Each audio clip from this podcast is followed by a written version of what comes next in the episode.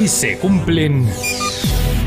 Nuestra sección de hoy se cumple, va dedicada, bueno, a este día que dijimos que iba a llegar, hoy 8 de noviembre, estará con nosotros Ramón Ramoncín, eh, que toca el día 10 aquí en Madrid, en la Sala Bat y en algún concierto más que nos dirá en un momentito. Carlos. Venga, vamos a echar la vista atrás para recibir y recordar a uno de los nuestros, a José Ramón Márquez Ramoncín.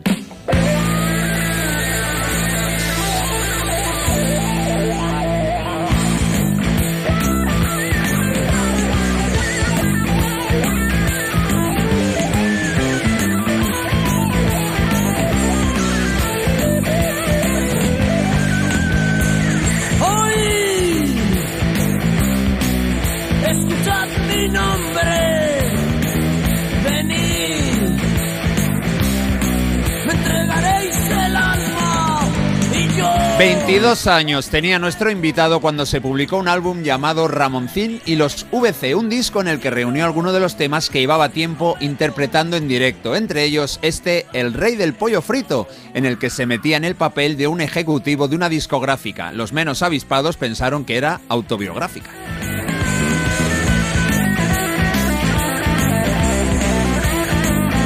Cómete una paraguaya o marica de terciopelo son algunas canciones que también aparecen en este álbum, con el rock norteamericano, Lou Reed, la Velvet y el punk británico como los Sex Pistols como posibles influencias. Estamos en 1978.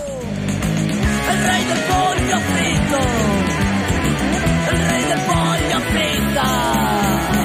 Tras publicar Barrio Bajero en el 79, llega en el 81 Arañando la Ciudad. Ahí encontramos un tema mítico que lo vamos a reservar para cerrar el repaso. Ahora saltamos a 1984 para escuchar una canción de un disco llamado Ramón 5. Evidentemente era el quinto en su carrera. estoy. No encuentro una persona que me quiera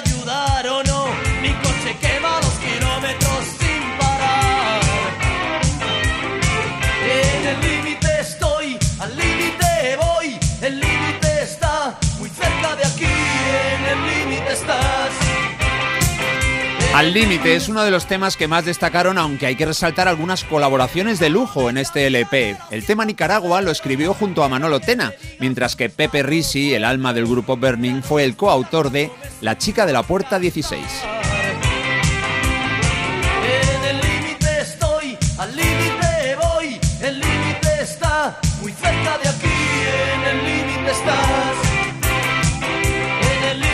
Durante estos años que estamos repasando, Ramoncín no solo se dedicó a la música, también publicó varios libros y participó en películas como en Adolescencia, Un verano de infierno, La rubia del bar o El aire de un crimen. Ahí compartió pantalla junto a grandes como Paco Raval o Maribel Verdú.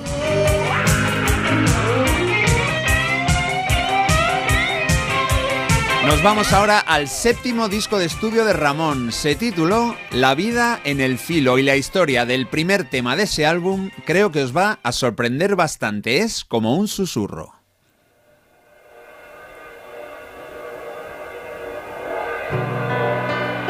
Es una canción genial, grabada en el estudio Townhouse de Londres. ¿Quién estaba por allí mezclando un álbum en directo grabado en Wembley?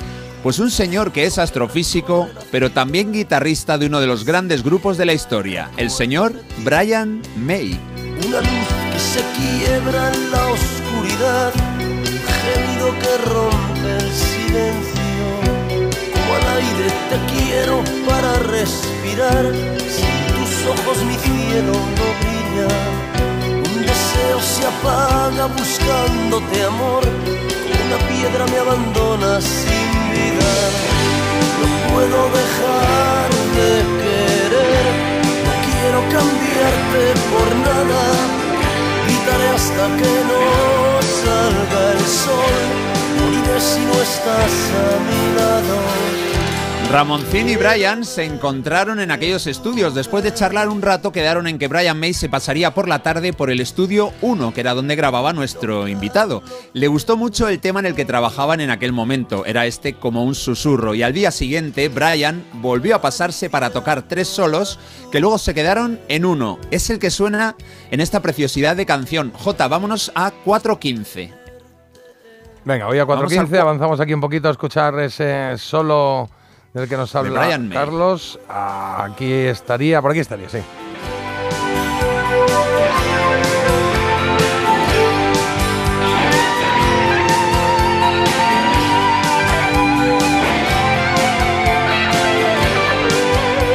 Tenemos, sonido Made in Queen, sonido auténtico de Queen, de Brian May, sonando en como un susurro, una de las grandes canciones de Ramoncín. Nos vamos ahora de concierto con él, nos vamos concretamente a 1990 y al disco Al Límite, Vivo y Salvaje.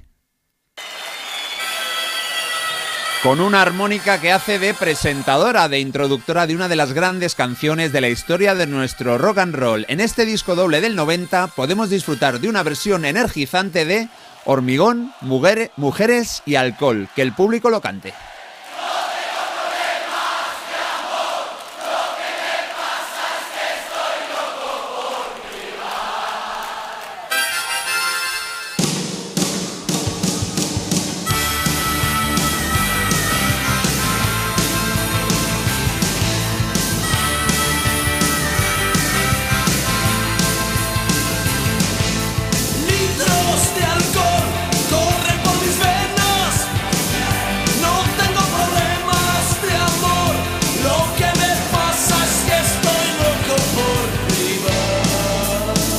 Ramoncín ha sido siempre un gran versionador y aquí están el Drive My Car de los Beatles, Run to You de Brian Adams y otros clásicos como Imagine, Moon River y alguna que otra de los enormes Creedence Clearwater Revival. Bueno, desde entonces han pasado muchísimas cosas, pero nosotros nos hemos detenido aquí en un paseo por los 80 con un invitado que es parte de nuestra banda sonora. Bienvenido a Parece Mentira, Ramoncín.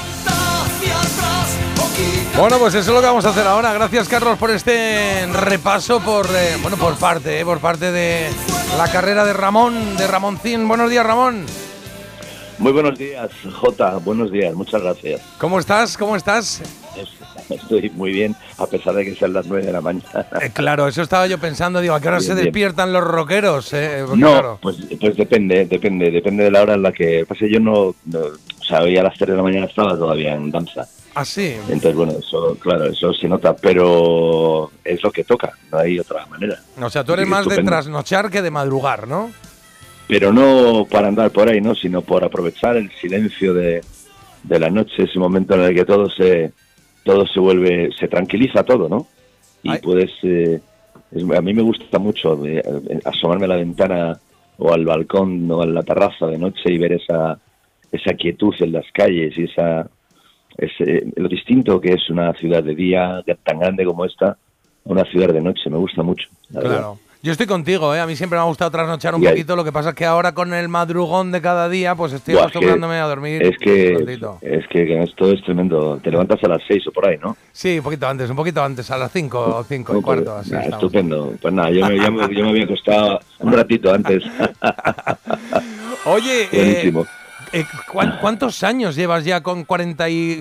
que no sé si son 45, 44? No me hables. pues sí, parece, yo no, yo no he hecho esas cuentas. Pues sí, parece que desde el que salió el primer disco en el 78 ahora han pasado 45 años. Es increíble. Es, 45 años. Es difícil, ¿no? Aguantar 45 años ahí en primera línea. Bueno, es, tú tienes que tomar una decisión en un momento determinado, ¿no? Yo recuerdo, es curioso, porque ahora encontré un aparatito que me está consiguiendo eh, que podemos recuperar los VHS de hace muchos años, ¿no? Y encuentro ah. entrevistas que en Barrio Bajero, cuando llevaba un disco, y habíamos hecho Barrio Bajero, ya te preguntaban que, que, ibas a hacer a los cuando pasaron 30 años, sí, si tenía 23 y 3, 30 años son 50 y pico, pero es que no han pasado 30, han pasado 45. Han pasado 45. tú, tú, tienes que decidir, ¿no? Y, y, si quieres hacer una carrera fulgurante, siempre los principios son muy fulgurantes y muy rápidos y lo que tienes que hacer es eh, echar el freno. O sea, en un momento, fíjate lo que acaba de contar tu compañero, lo que ocurre entre el 78 y el 90. O sea, que grabó 10 discos, aparte de escribir, hacer tele, hacer cine. O sea, parecía que era imparable. Ya el siguiente disco tardé en hacerle más tiempo. Terminamos en el 92 la gira del directo y grabé Mi a soñar en el 96.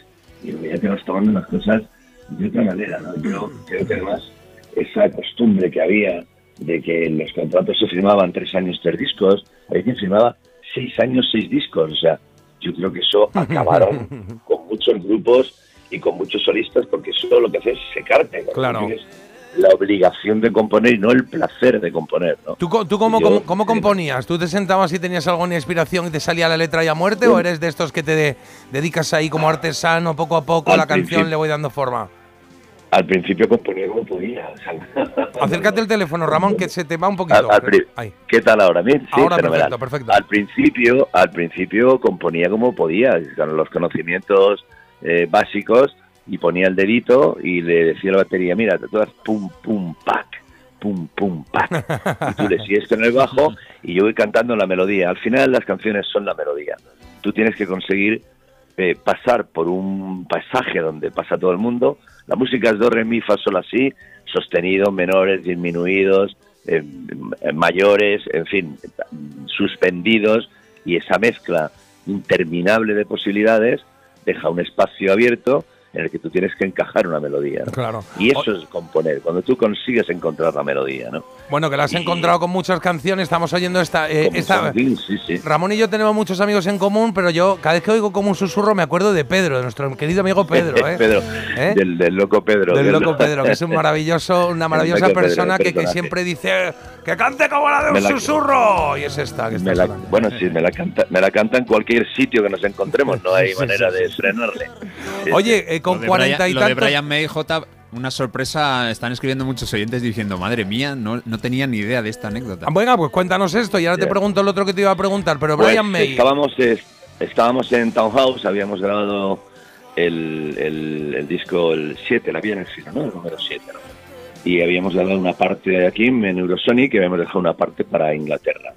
Porque yo tenía ese momento de productor, sigue siendo muy amigo mío y hacemos cosas juntos. Francisco Smith Heden, que fue productor de, bueno, fue, fue el ingeniero de sonido de Honky Tonk Woman, del Rolling Stone, por ejemplo. Ya, Y, y era el, el productor de, de Jam, la banda de Paul Weller. también. Entonces estábamos en el estudio eh, y, y entonces yo veía que venía un Rolls Royce de vez en cuando y se paraba y de ahí se bajaba un día Freddie Mercury y otro día Brian May. ¿no?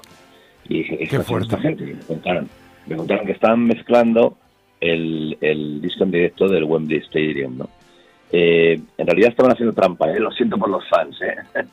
estaban metiendo verdubins y arreglando cosas y tal, o sea, no es, no es un disco puramente en directo. ¿no? Bueno, esto se hace a veces, ¿no? El concierto en directos luego se arregla un poquito yo no, en. yo no lo yo no lo he hecho nunca, ni en el directo de Pamplona, ni en el doble en directo del 90, Como ni sale, en el directo salió. de la Riviera. Yo no lo he hecho. Eliges la mejor toma, si alguna canción está mal, la olvidas, o si te atreves, lo pones y que la gente entienda que, Que es el lo que directo hay. y que es imposible la perfección, ¿no? Oye, lo de Brian Bueno, May, eh, ¿he oído algo de Pues el eso, baño nos o no? encontramos.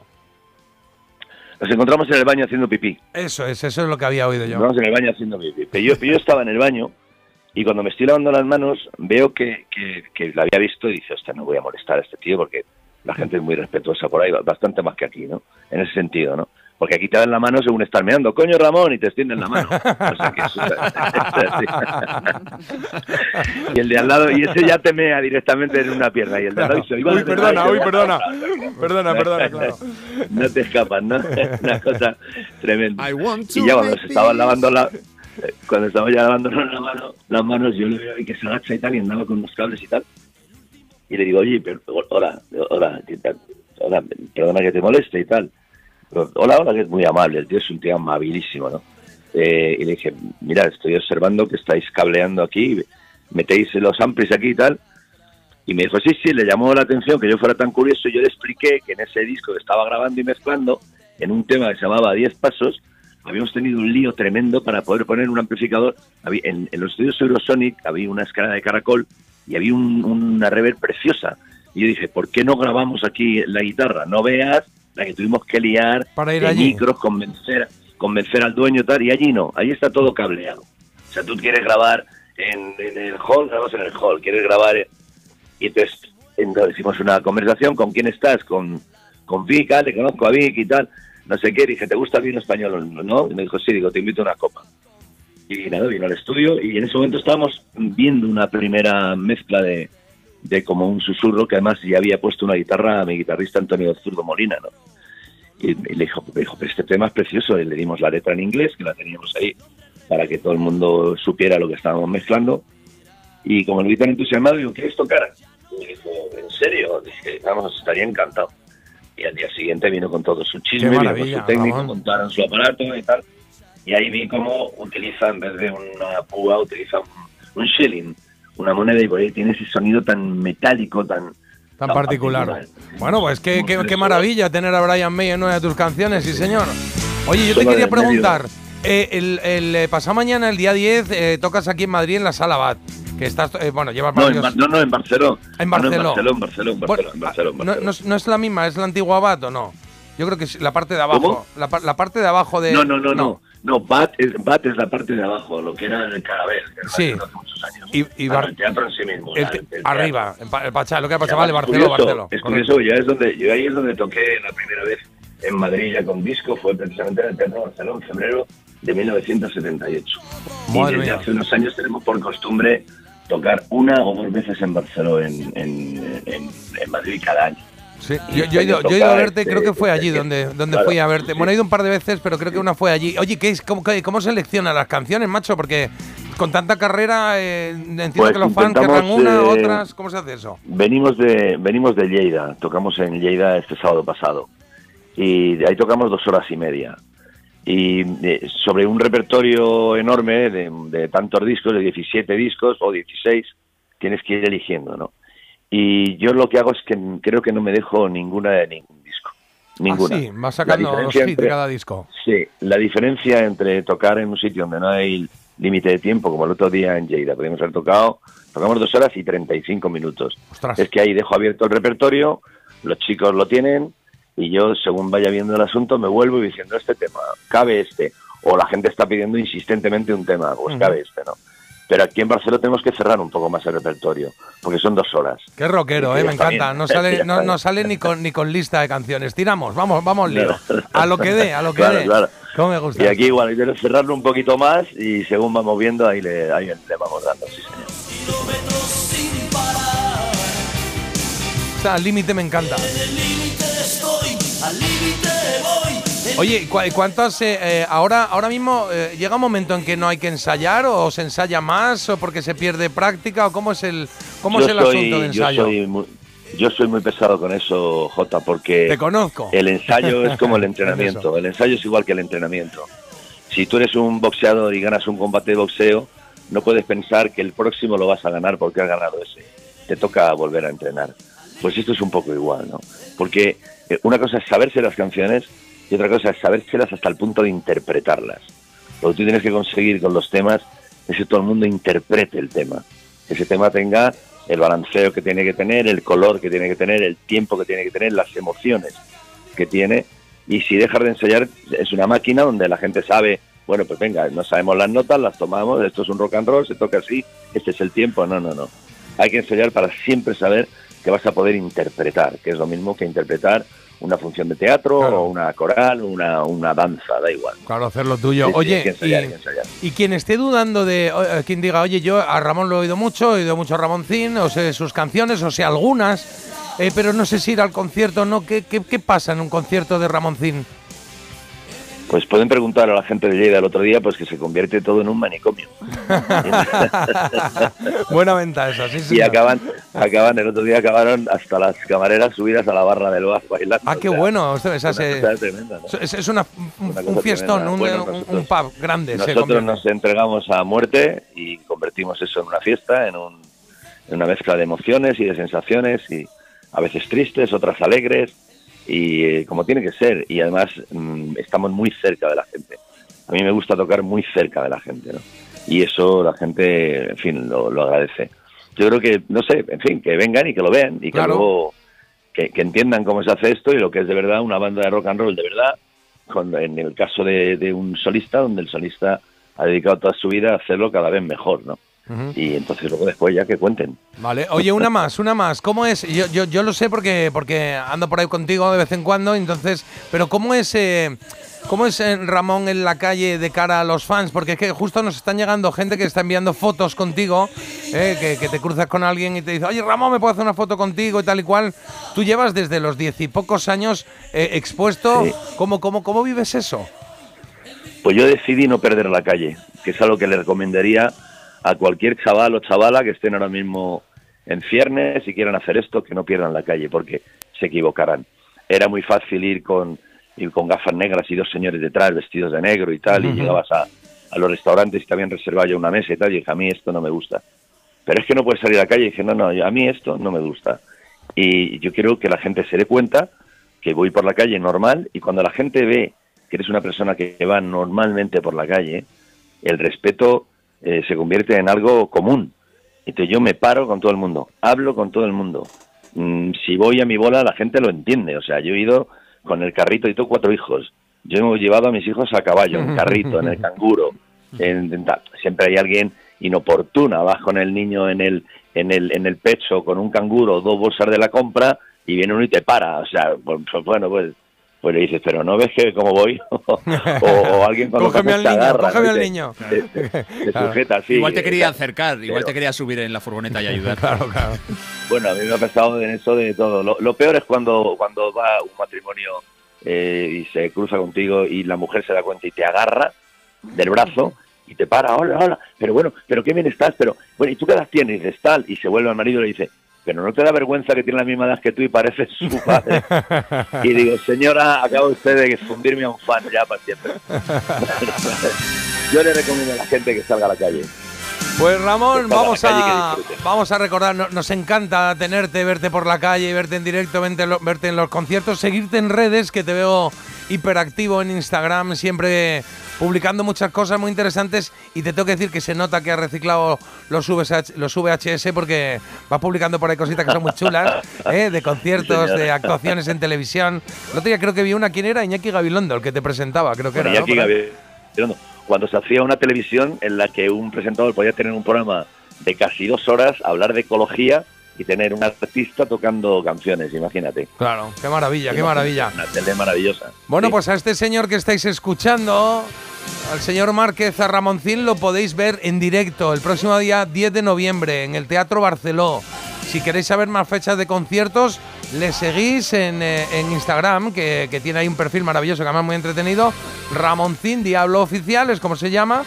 Le seguís ahí, que por cierto, acabo, estoy viendo yo aquí que nosotros no te seguimos desde Melodía FM, bueno. luego ya tienes aquí uno más. Uy. Ya, ya está, ya está, solucionado. Podía ni haberlo dicho. Vale. Pero ahí está. Ramoncín Diablo Oficial, tenéis ahí toda su actualidad, pero el día 10 hay una cita en el Teatro Barceló y allí estaremos. Carlos, llegan mensajes, están llegando un montón de mensajes, de hecho. Sí, voy a le- leer así los principales de Ramoncín. Mira, me quedo con Como un susurro y Cuerpos calientes, obras maestras. Dice, con 16 años leía ávido la sección que tenía Ramón de crítica de cómics. Perdón, creo que en la revista Rambla, incluso el gran dibujante Carlos Jiménez le hizo un retrato muy rockero. Bueno, Eh, está bien. Déjame que haga una pregunta que ponen aquí, que me preguntan, dicen, eh, pregúntale, ¿Ramón es más rockero que más rockero que madridista o al revés? Soy un rockero madridista, o un madridista rockero. Dice, eh, había respondido el propio Juan que ha escrito, dice, yo creo que es rockero, ya es de los grandes. Y por aquí que te pregunte por Bodega Rosell, que es su segunda casa. Ahí hemos estado tomando una Hombre, cerveza, es, sí. buen es sitio. en la bodega de mi barrio que se la recomiendo a todo el mundo, vamos. Sí, señor, sí, señor. Venga, alguno más, alguno más. Marta. Qué buena la Ramoncín- de. Ay, perdón. Ay, perdón. Venga, dicho Marta, dale tú. Dale, dale. Qué buena la de litros de alcohol, otro himno, gracias Ramoncín. También dicen de lo mejor de este país, buen cantante, buen comunicador, intelectual a tope. Enorme Ramoncín. Bueno, en definitiva, Ramoncín, ya ves que no han parado de llegar los mensajes y estar, oye, muchísimos Mira, lee el último, que me gusta es este último que hay. Poesía, cultura y rock. Eso creo que resume a Ramón. sí. Poesía, cultura y rock, sí señor, eso es lo que hay. Pues querido Ramón, muchas gracias por estar con nosotros un ratito. Gracias Otra, por gracias, traernos gracias, tu música. gracias a todos. Y tu saber. ¿eh? que yo, yo me considero un afortunado porque he tenido la oportunidad de, bueno, de estar muchas veces con Ramón por un grupo que tenemos ahí, una cofradía que nos juntamos a, a comer y, y es verdad que te pones a hablar con él, te empieza a contar cosas vividas y, y alucinas, es una maravilla. Así que, Ramoncín, gracias. Gracias a todos, muchísimas gracias. Hasta pronto.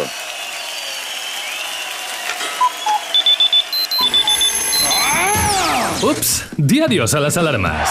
Madrugar nunca fue tan fácil con Parece Mentira, el despertador de Melodía FM. Cada mañana, de 7 a 10, con J. Abril.